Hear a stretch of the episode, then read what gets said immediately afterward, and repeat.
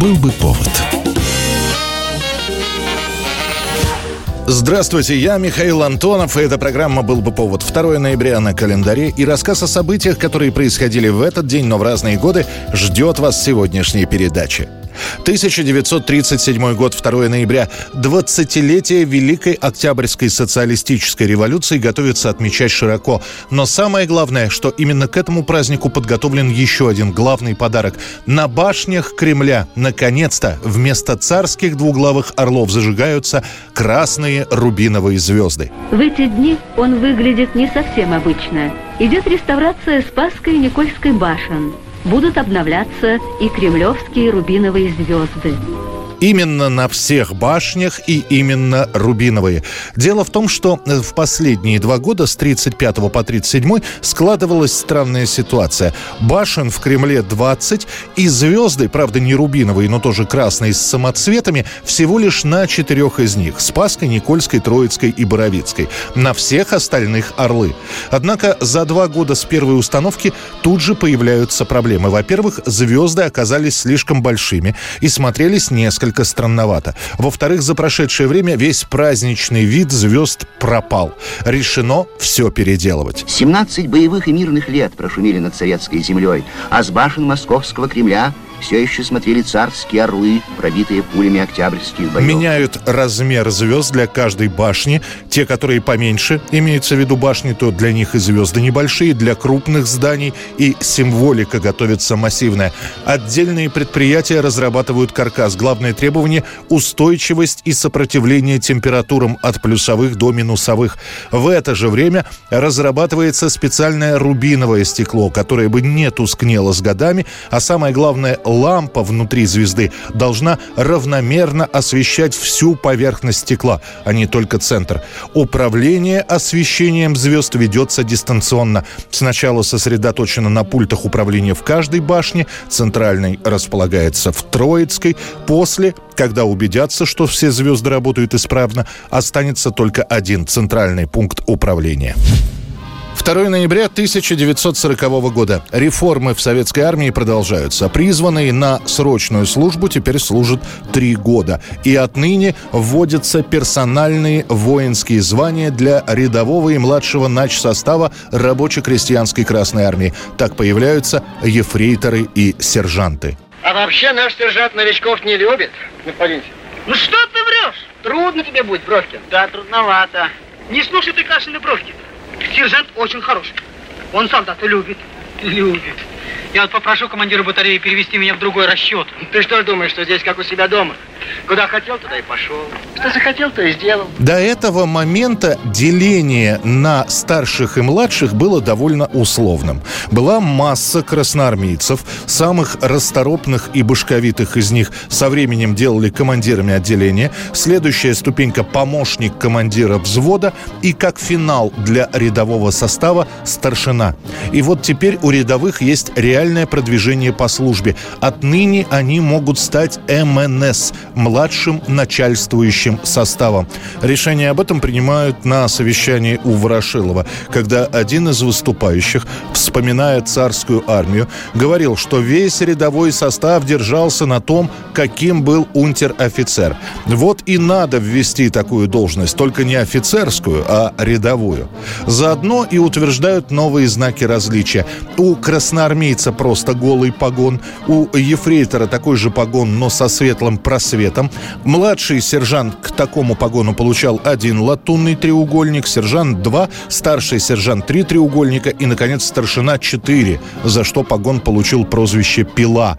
Через три года будет очередная реформа, и все эти треугольники заменят более привычные лычки. 1956 год, 2 ноября. Советские газеты пишут об этом скупо, но даже из этих небольших сообщений понятно. В Венгрии вот уже какой день неспокойно. Говорят, что туда введены наши войска, что венгры забрасывают наших камнями, а иногда и стреляют. И вообще, венгры оказались никакими не друзьями. Будапешт. Сейчас вы увидите, что происходило в столице Венгрии в черные дни антинародного мятежа. Венгрия в годы войны воевала на стороне Гитлера, а после нее оказалась в зоне советской оккупации. И уже через несколько лет там появилось лояльное Кремлю правительство, которое провело принудительную коллективизацию, боролось с инакомыслием и вообще, как тогда писали в газетах, еще одна страна примкнула к социализму. Однако на деле все было не столь радужно. Венграм не нравился находящийся в стране в советский контингент войск, не очень-то нравились выплаты репараций, как СССР, так и другим странам, все чаще проходили облавы с поиском тех, кто не был доволен сталинским курсом. И вот такая неспокойная обстановка продолжалась вплоть до середины 50-х годов. После очередной отставки одного из венгерских политиков на фоне слухов о том, что в Польше против русских вспыхнуло восстание, начинают митинговать венгерские студенты.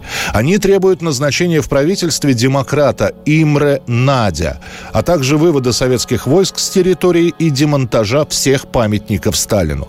В итоге то, что началось как небольшое студенческое волнение, перерастает в настоящую акцию протеста. У демонстрантов появляется оружие, они уже устраивают облавы на, как они говорят, просоветских венгров, то тут, то там слышится стрельба. Прямо на улицах линчуют представителей госбезопасности. Над их трупами потом издевается целая толпа. Уже в эти часы в столице стали появляться заранее сколоченные вооруженные группы. Их направляла опытная рука главарей контрреволюционного подполья. Бунтовщики провоцировали беспорядки и угрожали жизни населения. Имре Нать, за которого так родили студенты, в этот момент формирует новое правительство. Нать заявляет, что Венгрия выходит из организации Варшавского договора и провозглашает нейтралитет страны. Более того, Имре Нать просит ООН защитить Венгрию от русских. Для СССР такое развитие событий было неприемлемым. В Венгрию входят советские танки и начинаются уже самые настоящие уличные бои. Когда число убитых советских солдат достигло нескольких десятков, решено больше дипломатию не разводить.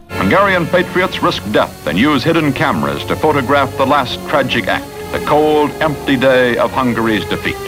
2 ноября 1956 года главнокомандующий Объединенными Вооруженными Силами стран Варшавского договора маршал Советского Союза Конев вызывает командира особого корпуса и ставит ему боевую задачу по ликвидации вооруженного мятежа в Будапеште. Понадобится ровно сутки, чтобы мятеж был подавлен. Нать сбежит в посольство Югославии, где пробудет около трех недель. Чуть позже с двумя ближайшими соратниками он будет повешен за измену измену родине. Советские войска разоружат в Венгрии около пяти тысяч человек. Потери сторон. У Советского Союза около 700 убитых, со стороны восставших будет 3 тысячи погибших. 1973 год, 2 ноября. В этот день четверо студентов автомобильного техникума возрастом от 20 до 16 лет пытаются захватить самолет Як-40, который совершает пассажирский рейс из московского аэропорта Быкова в Брянск. Четыре молодых человека, все из простых семей, но с очень непростыми мечтами. Один хочет посмотреть Америку, другой просто очарован историей про братьев Гавелка, которые смогли угнать самолет в Праге. Главарь, 21-летний Виктор Романов, просто мечтает о хорошей жизни. Пытался поступить в МГИМО, но не смог, затаил обиду на всех и на советскую власть. А еще он очень хотел попасть на концерт группы Led Zeppelin, который услышал на записях у друзей.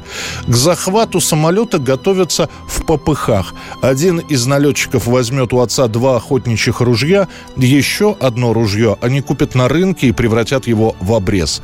Денег у этой четверки хватает только на самые дешевые билеты в Брянск. Это было и плюсом. На коротких рейсах пассажиров практически не досматривают. Именно так, с оружием под плащами, студенты попадают на борт. За 10 минут до посадки в Брянске Романов дает команду, и его подельники достают оружие. Попасть в кабину пилотов сразу не получится, помешает бортпроводник, который получит тяжелейшие ранения в живот. Следующий выстрел будет в дверь кабины. Уже внутри террористы прикажут разворачивать самолет обратно в Москву и выдвинут свои требования. 3 миллиона долларов и беспрепятственный вылет в Швецию. А сбить могут? Запросто. Ты сообщи, что мы летим. Не собьют. Скажи им, что гостей везем. Самолет посадят во Внуково, а после будут долгие переговоры. На самом деле это будет просто выигрыванием времени. Как раз готовится группа захвата, тем более, что уже известно, у террористов нет с собой взрывчатки. Требуемая вами сумма собрана. Деньги будут через 10 минут. Во время штурма погибнут двое налетчиков. Один будет смертельно ранен группой спецназа, второй, главарь Виктор Романов, поняв, что его план провалился, покончит с собой. Никто из пассажиров не пострадает. У оставшихся двух нападавших судьба сложится по-разному. Один получит 10 лет и умрет сразу после освобождения, второго признают невменяемым и после полугодового лечения в психиатрической больнице отпустят на свободу. Командиру группы захвата самолета, вызвавшему огонь на себя, командиру экипажа самолета Як-40 будут присвоены звания Героев Советского Союза. 1992 год, 2 ноября, спустя десятилетия после Аббы, Европа снова заслушивается шведским квартетом. И снова две девочки, светленькая и темненькая, и два молодых человека. Причем трое из этой четверки – это брат и две сестры. В музыкальных магазинах появляется дебютный альбом группы Ace of Base – Happy Nation. Альбом сразу становится в родной Швеции платиновым. В других странах отдельные песни с пластинки достигают высочайших мест мест в хит-парадах. А сама группа порождает целую волну подражателей. На ближайшие три года для Европы Ace of Base главная танцевальная группа. Был бы повод.